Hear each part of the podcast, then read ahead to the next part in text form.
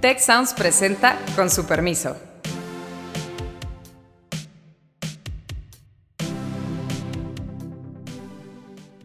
Con su permiso, soy Beata Voina y hoy vamos a hablar sobre la visita de John Kerry a México. Estados Unidos, los países eh, europeos, Japón, todos ellos que dicen, oye, si hacen eso, olvídense de que mis empresas puedan, no solo en el sector energético, sino en muchas, participar. La competitividad no está muy presente en el vocabulario del presidente en general. Kerry fue clarísimo, vamos, los mexicanos pueden hacer lo que sea, nosotros no vamos a violentar su soberanía. Un tanto inesperada la noticia, y de este tema precisamente eh, vamos a tratar en este episodio de nuestro podcast. Nos acompaña en esta ocasión el embajador Miguel Ruiz Cabañas. Eh, en su momento subsecretario para temas multilaterales, encargado hoy en día en TEC de Monterrey, en la universidad, de precisamente eh, los temas relacionados con, eh, con los objetivos de desarrollo sustentable y los temas medioambientales también. Y obviamente Carlos Elizondo, eh, quien también está presente en esta ocasión. Una visita, yo diría, un tanto inesperada, o al menos anuncio de la visita un tanto inesperado, que salió precisamente primero en el Departamento de Estado y después eh, le acompañó la información de la Cancillería mexicana que John Kerry visita México precisamente este miércoles eh, para tratar temas medioambientales. Por ahí hay chismes de que no se trata solo de temas medioambientales, se trata también de lo que de forma un tanto confusa dijo el embajador estadounidense en México sobre la reforma del sector energético. En fin, de eso vamos a hablar y le invito a, Miguel Ruiz Cabañas. ¿Cuál es tu visión de esa visita de John Kerry eh, que está en México precisamente? Muchas gracias, eh, Beata. Mira, yo creo que se inscribe en tres cosas. En primer lugar, no es la primera vez que viene, es la segunda. Estuvo en octubre pasado en Chiapas y ahí incluso se acordó un comunicado conjunto con la Secretaría de Relaciones Exteriores del deseo de, los dos países de seguir impulsando las energías limpias y la competitividad de América del Norte. También hubo, hay que recordarlo, la reunión de los líderes de América del Norte en Washington, donde el presidente acordó con Biden que habría impulso a las, energías limpias. Eso está, todo está por escrito, digamos. También se llevó a cabo la conferencia de la ONU, la COP26 en Glasgow sobre cambio climático, pues donde hay muchos acuerdos que implican a los dos países. Entonces, todo esto además se inscribe en la visita reciente de Jennifer Granholm, la secretaria de Energía de Estados Unidos, donde quedaron, pues por más que clarísimas las diferencias que hay entre los dos gobiernos. Entonces yo creo que John Kerry viene a, uno, resaltar que sí están preocupados y que no apoyan la reforma eléctrica del presidente López Obrador, por lo menos en los términos en que está presentada. Dos, viene yo creo que a decirles, pues habíamos quedado en que íbamos a impulsar energías limpias y bueno, ¿cómo vamos a, a impulsar eso? Es algo realmente importante.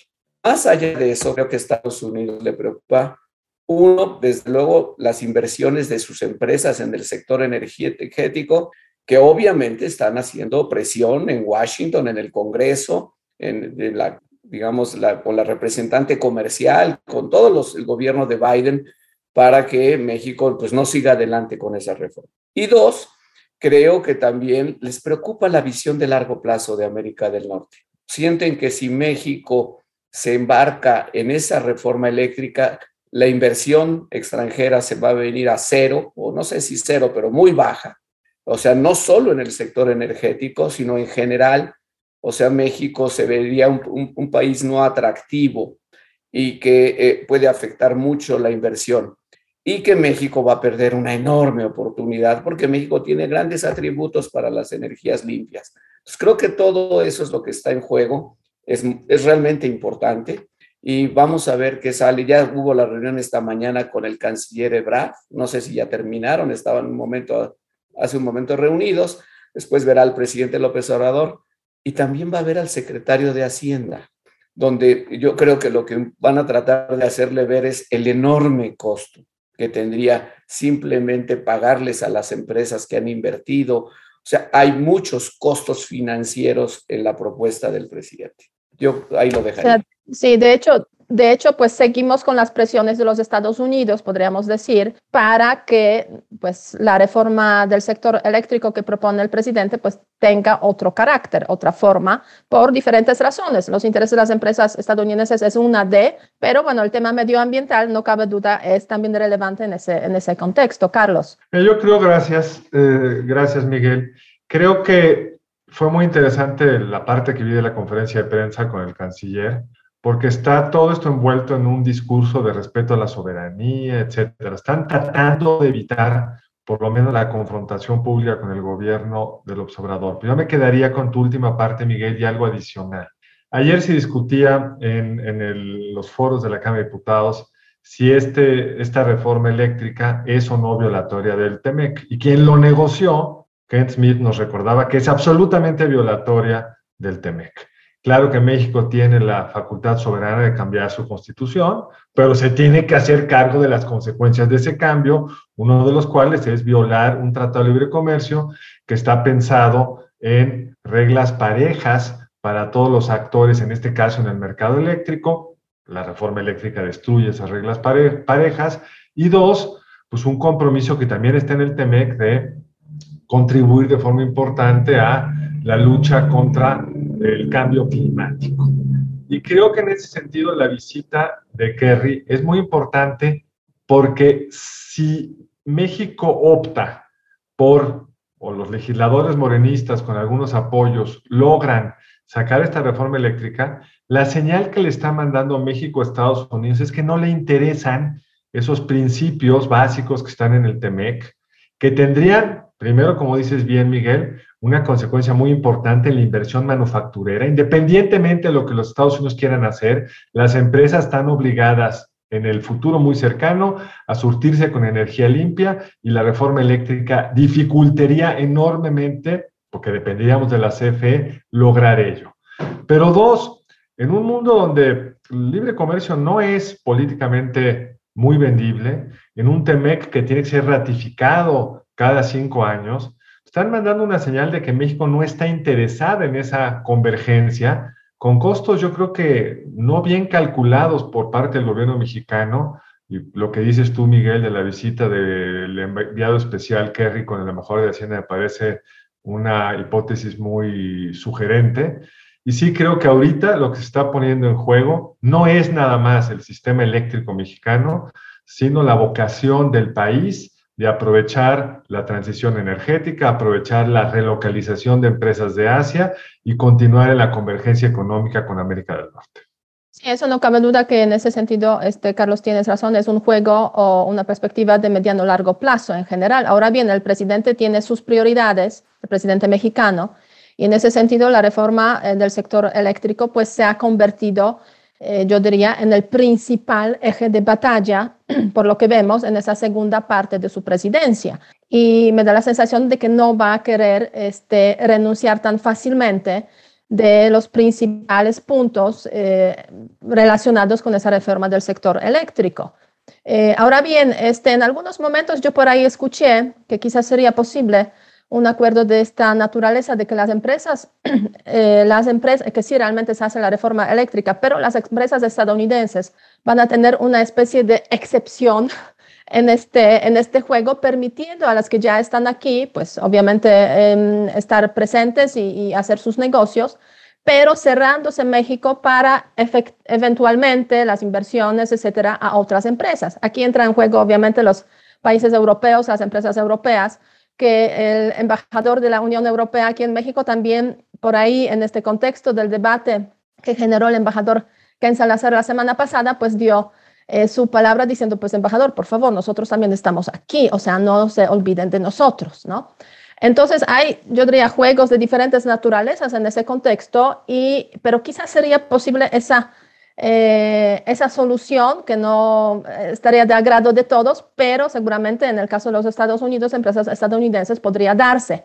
A pesar de que se haga la reforma eh, del sector eléctrico, sí darle cierta excepción o cierto trato privilegiado a las empresas estadounidenses. Y yo creo que es lo que están intentando ganar precisamente los Estados Unidos con diferentes tipos, obviamente, de, de presiones que se ejercen, incluyendo ahora la visita de Kerry. ¿Tú ves eso, Miguel? Porque a mí me parece que jurídicamente es imposible. Jurídicamente no es posible, pero pues la verdad es que jurídicamente muchas cosas son imposibles y en la práctica. No, pero aquí estamos hablando de cambiar la constitución y generar esas excepciones. No veo cómo tú, y además es violatorio del Tratado Libre del Transpacífico, o sea, tiene muchísimas implicaciones. ¿Cómo lo ves tú, Miguel? Yo, francamente no, no, no lo creo, sinceramente no lo creo, porque incluso la mayor parte de las empresas que están invirtiendo en nuevas energías no son de Estados Unidos, son europeas y japonesas.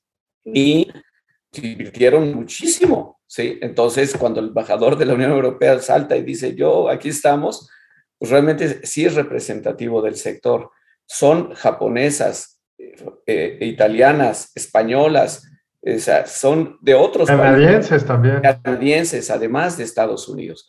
Y yo creo que Estados Unidos eh, eh, está jugando el papel de decir, bueno, México realmente no quiere ser el socio regional para atraer todas las inversiones que pueden llegar a México, no solo de Estados Unidos, sino de todo el mundo, para que América del Norte como región sea cada vez más competitiva. Yo creo que esa es la pregunta que le está eh, haciendo seguramente John Kerry a Marcelo Ebrard, al presidente López Obrador y a Rogelio Ramírez de la O. Sí creo, además, que hay una parte que, contradictoria en la visión del gobierno de México. El presidente López Obrador ha dicho varias veces, no una, varias veces, que hay que apuntalar la competitividad de América del Norte que hay que... Eso fue decir a Washington. Exacto, que hay que prepararse para la competencia china.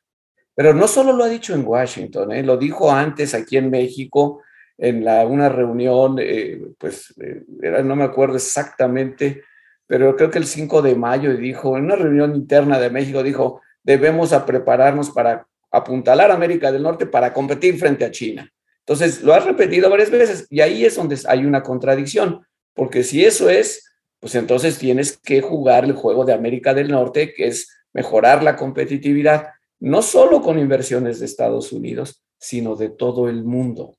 Que todos los países quieran invertir en el futuro de América del Norte. Ahí está, yo creo, al final el principal tema. Ahora, estás tocando un punto que me parece muy difícil de entender, porque prácticamente no hay un experto que no haya criticado la reforma eléctrica por todos los costos que implicaría ambientales, presupuestales, competitivos. O sea, CFE no va a ser capaz, lo sabemos, porque no lo ha sido en el pasado, de suministrar la energía, deja tu limpia, la, energía que una economía que estuviera creciendo requiere.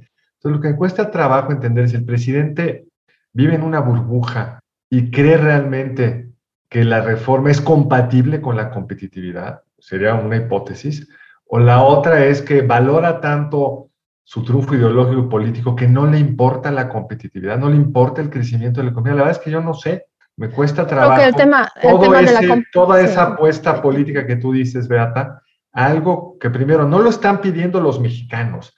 No es que hay un movimiento pro, eh, no, no hay una movilización de nadie, es un proyecto del presidente y de sus aliados. Y dos, que tiene puros costos desde el punto de vista económicos para la propia CFE. Sí, o sea, el tema, yo creo que la competitividad no está muy presente en el vocabulario del presidente en general, digamos, en la imaginación del presidente, tomando en consideración los argumentos que él en muchas eh, ocasiones esgrime cuando habla de, o sea, recursos humanos, de cómo deben tratarse, digamos, diferentes sectores de la economía, o sea, la competitividad por ahí no aparece, francamente. Aparecen otras cosas como el, la justicia, bien del pueblo, este, honestidad, pero nunca competitividad, desafortunadamente. si hay una contradicción, o sea, no sé qué tan a fondo hablará el presidente o pensará en la competitividad, Coincido con Beata que a lo mejor no es lo que más le preocupa, pero dos o tres veces ha hablado de América del Norte y hay que apuntalar América del Norte en la competencia con China. Eso es, eso es algo que, pues lo ha dicho tres veces. En la CELAC también lo dijo, quiero apuntalar América del Norte y América en general frente a la competencia de China.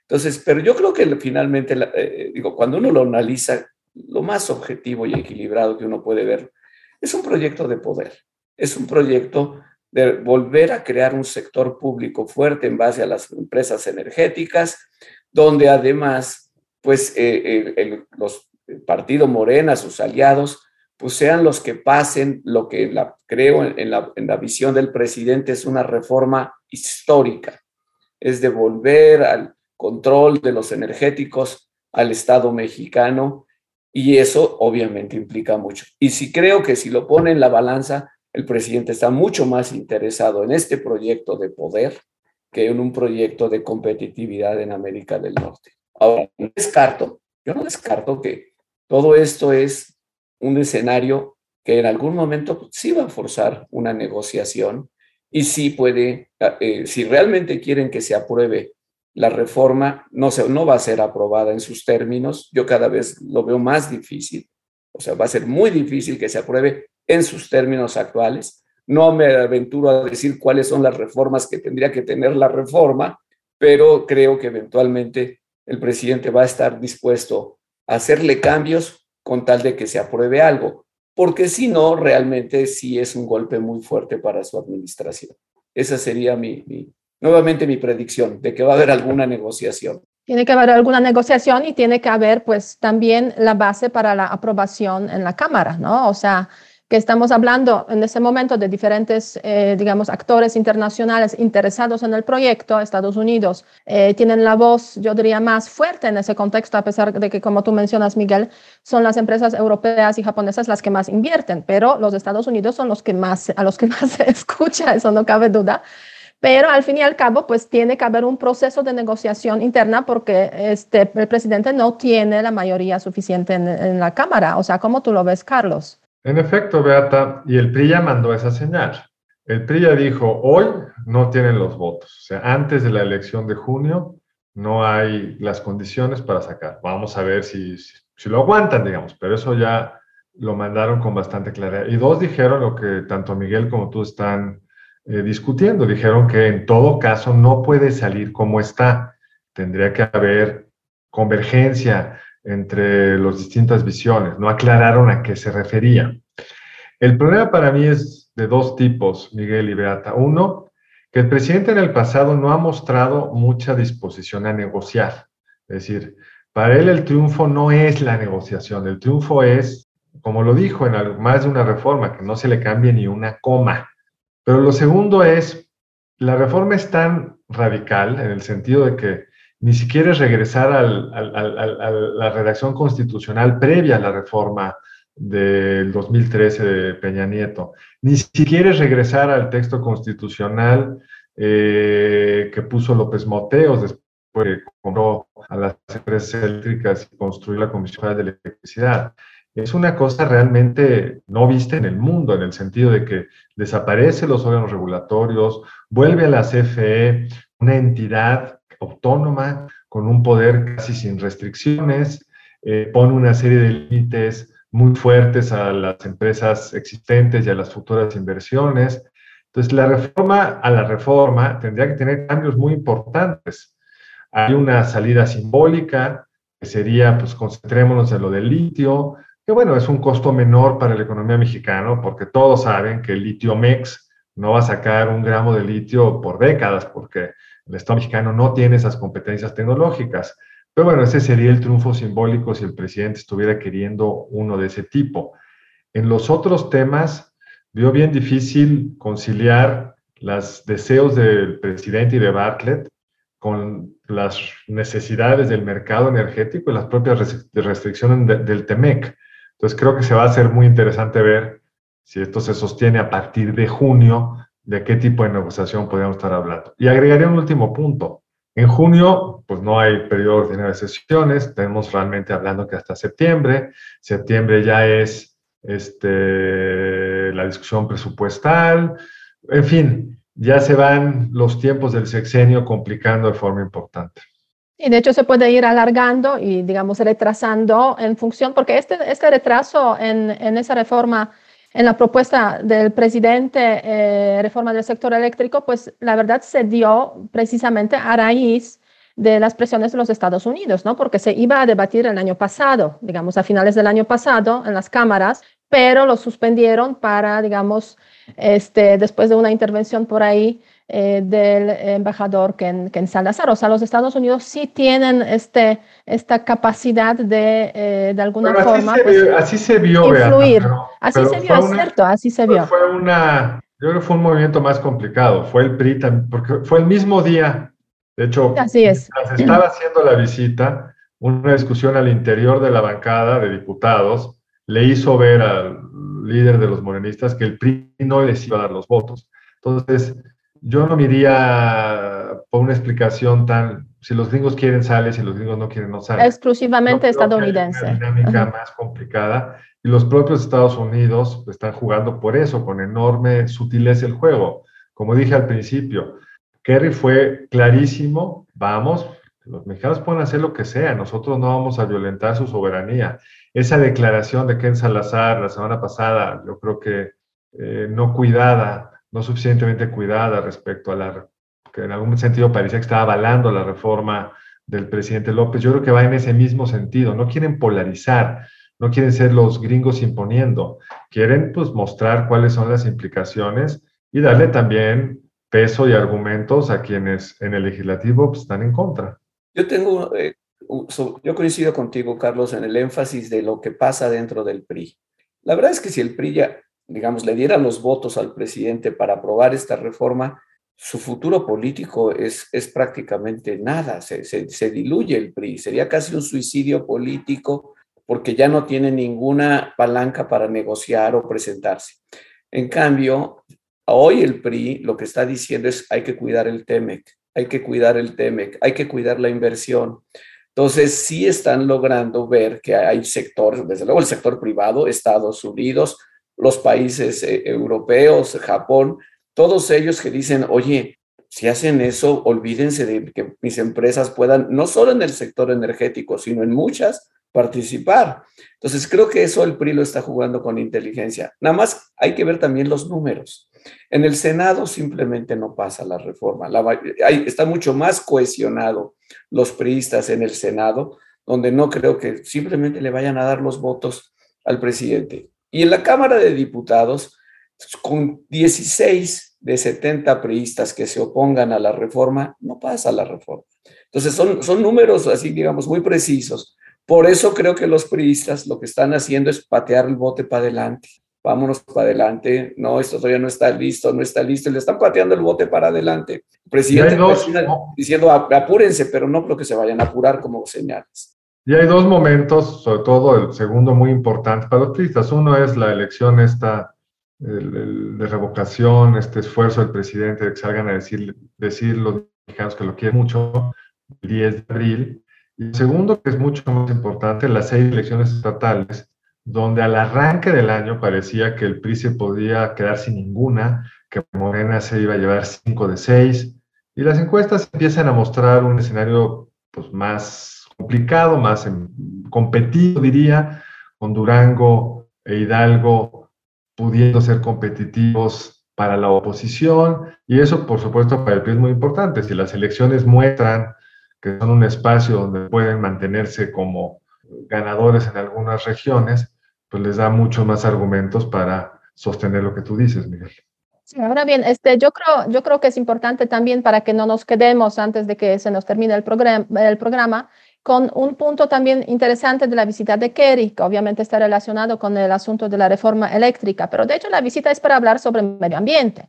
O sea, así está presentada de forma oficial, así lo dijo también el presidente de México, vamos a hablar sobre temas medioambientales, no sobre re reforma del sector eléctrico, con que hemos, hemos visto si hay una conexión, conexión clara. Ahora bien, van a hablar sobre medio ambiente, o sea, lo que hace México precisamente en el contexto de del tema eh, relacionado con la lucha contra el cambio climático, el tema de transición eh, del sector automotriz hacia precisamente los, los vehículos eh, eléctricos o al menos la producción de los ve vehículos eléctricos. Yo he visto ahí una actividad muy importante de la Cancillería en los últimos tiempos, del canciller especialmente, El tema de, del metano y paneles solares, ¿no? Paneles solares, que México sea como un, un, centro de producción de paneles solares para Estados Unidos. Ahora hay una disputa que existe entre los dos países. O sea, hay un amplio abanico de temas y, y, me gustaría este, preguntarte a Miguel, ¿cómo tú ves los avances de México precisamente en el contexto de la lucha contra el cambio climático, los compromisos que se han hecho precisamente a raíz de COP26 y también tomando en consideración que el año próximo tenemos una nueva COP, porque se celebrarán cada año. Este año. Y México, este año. Eh, bueno, este año, si yo estoy como que en el año pasado. este, este año, 2022, tenemos una nueva COP en Egipto.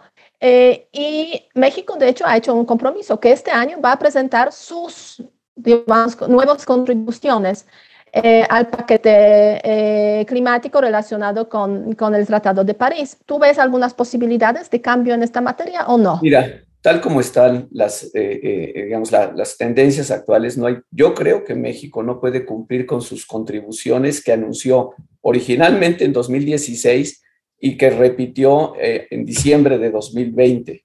Una de las decisiones más importantes de la COP26 es que este año todos los países hagan una nueva oferta de reducción de emisiones. Adicional. Adicional, que hagan una oferta y que la presenten a la COP27. Entonces, eso lo tiene que hacer todos los países, incluyendo México. Entonces, el gobierno no ha dicho qué va a decir ahí, pero es, importante. Y entonces, yo creo que hay áreas, México, Estados Unidos, donde se puede trabajar mucho. Miren, eh, la reducción de, emisiones de metano. Se firmó la declaración en Glasgow, 120 países, la impulsó Estados Unidos, pero México la firmó.